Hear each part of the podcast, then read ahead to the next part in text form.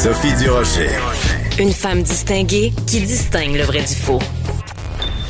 Vous écoutez Sophie Durocher. Cube Radio. Les rencontres de l'heure. Marie-Claude Barrette et Sophie Durocher.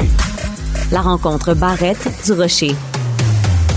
Est-ce que vous aussi, vous êtes perdu dans les règles sanitaires, le masque, pas de masque, debout, assis, euh, combien de personnes on peut être euh, à l'extérieur, à l'intérieur. Marie-Claude Barrette, en tout cas, trouve que ça commence à devenir pas mal compliqué. Marie-Claude, je suis dans ton équipe. Moi aussi, je trouve qu'à un moment donné, on vient qu'on sait plus. Ben, tu sais, à un moment donné, on portait le masque, on était à deux mètres. On dirait que c'était simple, on se lavait les mains partout où on rentrait, puis on se mettait du désinfectant.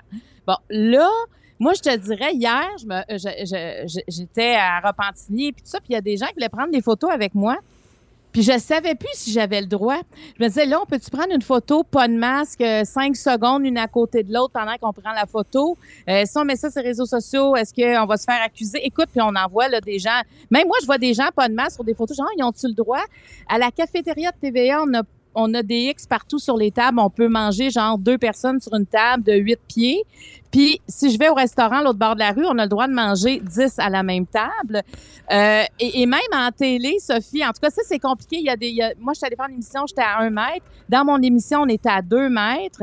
Euh, et, et- mais ça dépend euh, si tu es dans une bulle sécurisée. Écoute, moi, là, je rêve d'avoir une page à quelque part dans le journal disant voici comment ça marche maintenant parce que je ne sais jamais si je suis légale ou pas. On dirait que je, je suis mêlée. Toi aussi, tu es mêlée là-dedans? Oui, tout à fait. Je suis mêlée parce que, surtout, regarde, mettons pendant la campagne électorale, OK? Euh, on, on avait le premier ministre, Justin Trudeau, qui passait son temps justement à dire, ben, donnez-moi un mandat fort parce que je veux combattre la COVID. Puis il sortait de ses conférences de presse ou de ses ralliements politiques, puis il s'en allait faire des bains de foule où il faisait des Oui. high-five avec des gens, puis il se faisait photographier, mais vraiment proche, proche, proche de plein de monde. On a vu plein de rassemblements politiques où il y avait, écoute, des gens qui étaient collés les uns contre les autres, des centaines de personnes collées les uns contre les autres, alors que dans une salle de spectacle, tu peux pas être collés les uns contre les autres. Fait que je trouve que des fois, il y a comme un deux poids, deux mesures. On a l'impression que les règles sont pas claires ou en tout cas que les règles sont pas les mêmes pour tout le monde. Non, non, absolument. Tu sais, l'autre fois, il y avait Cathy Gauthier qui disait à mon émission, euh, tu sais, moi, mettons, elle dit, je vais au bar, je suis assis au bar, j'ai le droit d'enlever mon masque. Mais si je décide de me mettre debout à côté de mon Oui. ben non, là, il faut que j'aille un masque parce que là, je, suis- là, je suis rendue debout, mais elle dit, j'étais à la même place, là. Elle dit, de quoi, j'étais un peu plus loin, mais là, je suis plus légale. Ça fait que c'est ça, je trouve que c'est un peu dangereux de nous faire, euh, tu sais, comme, on fait plus les bonnes affaires. Tu sais, je pense qu'il faudrait juste comme redresser la situation, puis dire voici ce qu'il y en est, puis on va suivre ça parce que d'être mêlé de même, moi je écoute, je déteste ça parce que euh, tu sais c'est on veut suivre les règles, puis même moi je suis rendue Sophie, je dis est-ce que tu es doublement vacciné Oui, OK. Et j'ai comme l'impression que on devrait être plus permissif si on est tous doublement vaccinés. Est-ce que je suis correct? Je le sais plus. Parce qu'on dirait qu'au au début, c'était correct. Puis là, euh, il n'y a plus 30 de différence. Alors, c'est c'est à suivre, mais vite, vite, vite, donnez-nous l'information précise par rapport à ça. Oui. Et le problème que je vois, Marie-Claude, c'est que quand euh, on est perdu, euh, ça, et quand les règles sont pas extrêmement claires ou qu'elles sont à géométrie variable, ça Ouais. donne des arguments aux anti-vaccins, ça donne des Ben, arguments oui. aux anti-mesures sanitaires. Je te donne juste un exemple. Maxime Bernier, donc euh, du Parti euh, populaire du Canada, pour ne pas dire le Parti populiste, il a mis il y a quelques jours sur ses médias sociaux une vidéo qui est vraiment qui déchire le cœur. C'est un petit enfant. Écoute, il doit avoir Bon, il a moins de deux ans. Et là, il y a quelqu'un, on ne sait pas si c'est sa maman ou si c'est une éducatrice en garderie, qui lui met le masque sur la face. Le petit enfant enlève le masque, elle remet le masque, il enlève le masque, il se met à pleurer. Et Maxime Bernier a écrit euh, euh, c'est vraiment des gens qui sont sadiques, de vilains sadiques qui font ça. Puis, ben là, toi, tu te dis, ben non, Maxime, parce que il y a personne nulle part qui a édicté comme règle qu'un enfant d'un an et demi devait porter le masque. Mais comme les mesures sont pas nécessairement claires, ben ça donne justement des munitions à quelqu'un comme Maxime Bernier de dire, ah ah, voyez cet enfant à qui on a forcé de mettre le masque, ben c'est, c'est- ça alimente aussi la peur de la population. Ben, c'est parce qu'il y a trop d'interprétations. Regarde, chacun, quand, on- quand c'est pas clair, ben, chacun, on l'interprète en sa propre faveur. Tu sais, c'est, c'est comme une loi humaine non écrite, évidemment. C'est pour ça que, tu sais, je veux dire, euh, finalement, on va dire, regarde, ça va être correct, j'imagine, j'imagine. Et je me souviens l'an passé comment j'étais euh, scrupuleuse sur les règles, là, tu sais, euh, parce qu'en plus, on n'était pas vaccinés. Mais, mais même le 2 mètres, là, je me dis, c'est encore ça? C'est un point 5? C'est un mètre? Honnêtement, là, moi, je, je donne ma langue au chat. Je ne le sais plus. Puis, puis j'aimerais comprendre pourquoi dans une cafétéria, c'est pas les mêmes règles qu'au restaurant. En tout cas, il y a un paquet d'affaires comme ça là, que je, je sais un peu. euh, je, en fait, je suis tannée parce que moi, j'aime pas ne pas respecter les mesures, tu sais. Ouais. Fait que là, si je les respecte pas, je le sais pas. Fait que c'est bizarre un peu comme situation. Alors, parlant de donner sa langue au chat, euh, Ouais. peut-être lu dans le Devoir de ce matin, on nous raconte qu'il y a eu une descente de police dans un club échangiste. Vous voyez ici la blague de mauvais goût que je viens de faire. Où est-ce que tu t'en vas, Sophie Durocher? Parce que ils ont fait une descente, euh, la police, parce que les règles sanitaires n'étaient pas euh, respectées.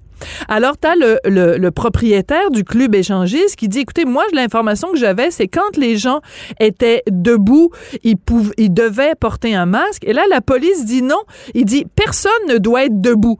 Donc, dans un club échangiste, tu te dis, bon, ben là, peut-être que normalement, les gens devraient être euh, euh, couchés. Donc, les gens ont le droit de se frencher quand ils sont au bar, mais quand ils sont dans la zone où euh, il y a des interactions, ils n'ont pas le droit d'être debout. Puis écoute, c'est encore plus compliqué que ça.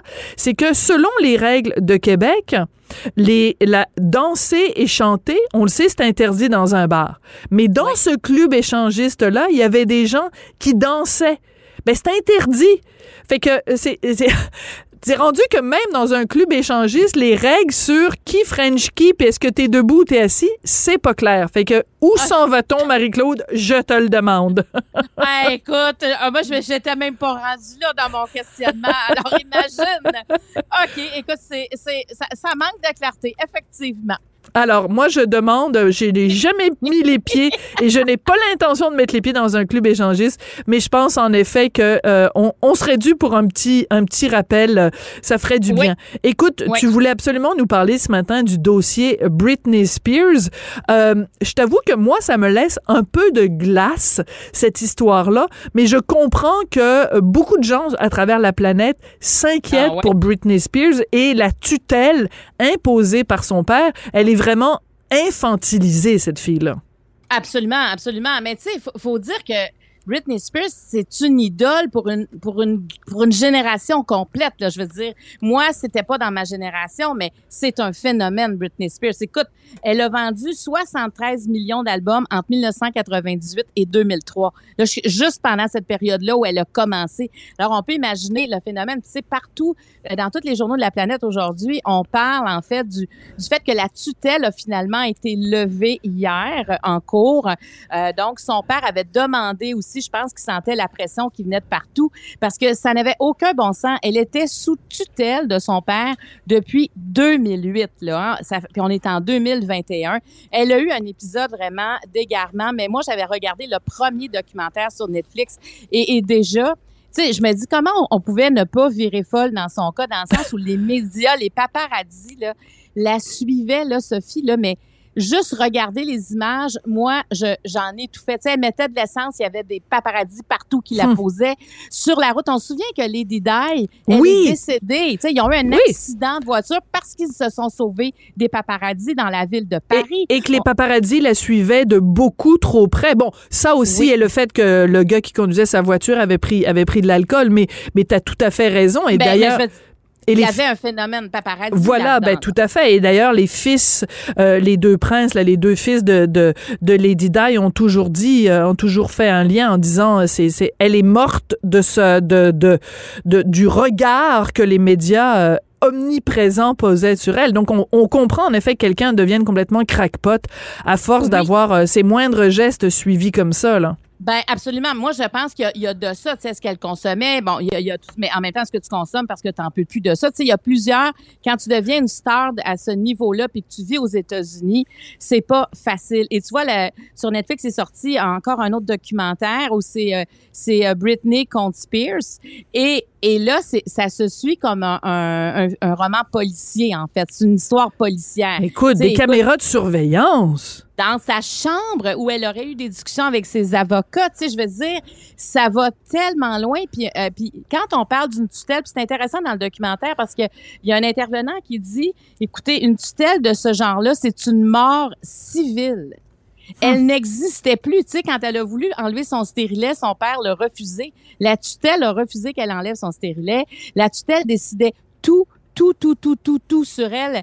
Et c'est, tu sais, à un moment donné, on voit aussi dans le premier documentaire, elle, lance un nouveau spectacle à Vegas. Alors là, sur la strip, donc la rue principale de Vegas, il y a, écoute, là, une grosse, grosse scène. Elle sort de la scène, elle apparaît, elle monte comme sur un ascenseur. Là, elle arrive sur la scène.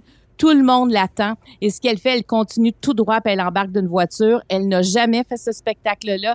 Elle a fait un, un- tu sais, elle a, elle a, elle a, comme dit à son père publiquement, non, et elle a été institutionnalisée dans les jours qui ont suivi. La- son père l'a forcée à rentrer en institution. C'est que quand on, quand on voit tout ça, moi aussi, je me sentais un peu loin, mais après le premier documentaire, on dirait que ça m'a interpellée. Ben, je me dis, c'est quand même grave de prendre possession parce que c'est une femme qui a continué à faire des spectacles quand même. Donc, elle était fonctionnelle d'une Mhm. certaine façon. On peut pas dire qu'elle était dysfonctionnelle, là, Britney Spears. Oui, mais c'était comme une vache à lait. Il fallait aussi qu'elle continue à faire du fric. Ouais. Et quand je regarde l'histoire de Britney Spears, euh, je je peux pas m'empêcher de penser à Céline Dion. Je t'explique pourquoi. Céline Dion, pour moi, c'est une exception dans ce milieu-là. Comment elle a, fait? Parce que elle, s'il y a quelqu'un justement qui a été euh, suivi par les caméras, et mais euh, René Angélil a réussi à la protéger, à la mettre dans une bulle et, elle l'a elle dit combien de fois, Céline, à quel point l'entourage est important, à quel point elle, tu sais, elle était entourée par sa famille, elle était, il y a des membres de sa famille qui travaillent avec elle, qui l'ont entourée. Donc, elle, ils, ont, ils ont réussi à la protéger. C'est un monde de fou, le monde du show business, que ce soit la musique, que ce soit le cinéma. Puis on compte plus le nombre de gens, je pense à des, à des Whitney Houston, à des Amy Winehouse, tu sais, qui ont vraiment, qui ont succombé aux sirènes, que ce soit de la drogue, que ce soit de l'alcool, que ce soit toutes sortes d'influences néfastes, ou des gens qui ont perdu la tête. Et à travers ce monde de fou-là, Céline Dion, elle, a réussi parce qu'elle avait un bon entourage à, à garder la tête haute puis à, à, à rester elle-même. Tu sais, sa seule addiction à Céline, c'est ses souliers, là. Je pense qu'elle elle en a des dizaines de milliers. euh. Parce qu'on se souvient, elle est arrivée, tu sais, comme sur la scène internationale en même temps que Whitney Houston et Mariah Carey. Tu sais, Oui. c'était les, les trois grandes voix. T'as raison. dans- bon, Mariah, tu viens de dire, là, Whitney Houston, euh, ça a pas bien été, pas du tout. C'est une vie d'une tristesse incroyable. Elle est morte aussi, euh, de façon tragique. Et euh, Mariah Carey a connu aussi ses difficultés à travers tout ça.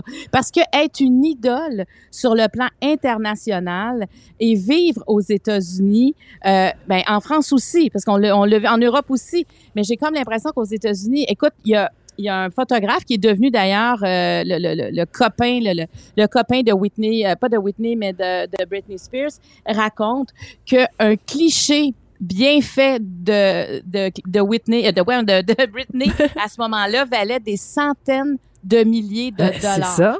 Alors, on peut imaginer, parce qu'on la voit, là, on la voit, là, les, les, euh, les paparazzis la suivent, elle brûle des feux rouges, tu sais, elle, elle zigzague parce qu'elle veut se sauver d'eux.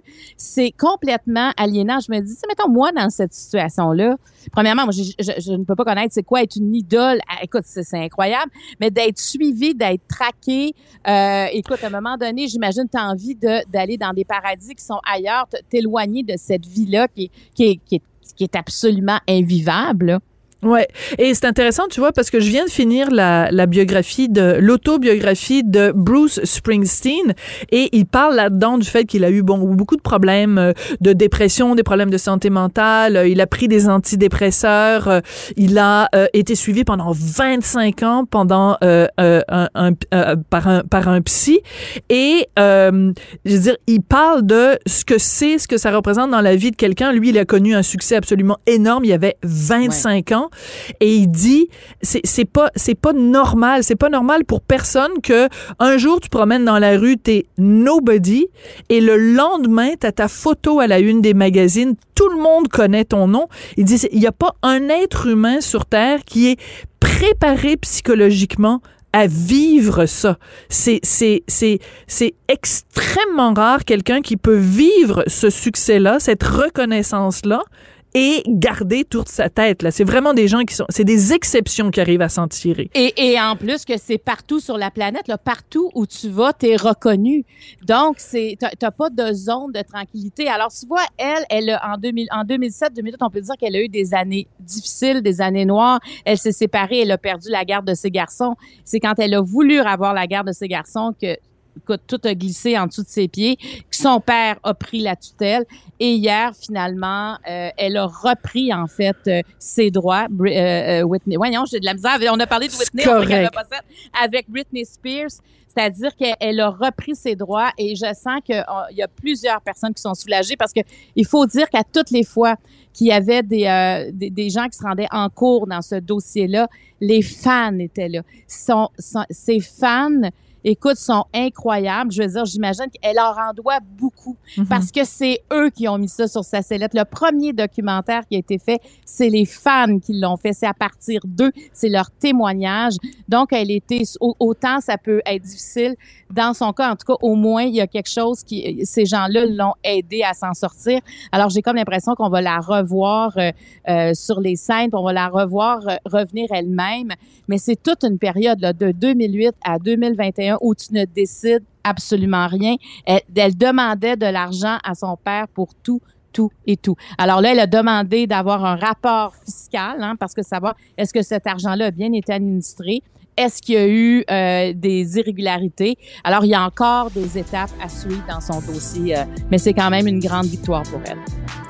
Oops, I did it again. Merci beaucoup, Britney Spears. En effet, libérée. Écoute, euh, merci beaucoup, Marie-Claude, puis on se reparle demain.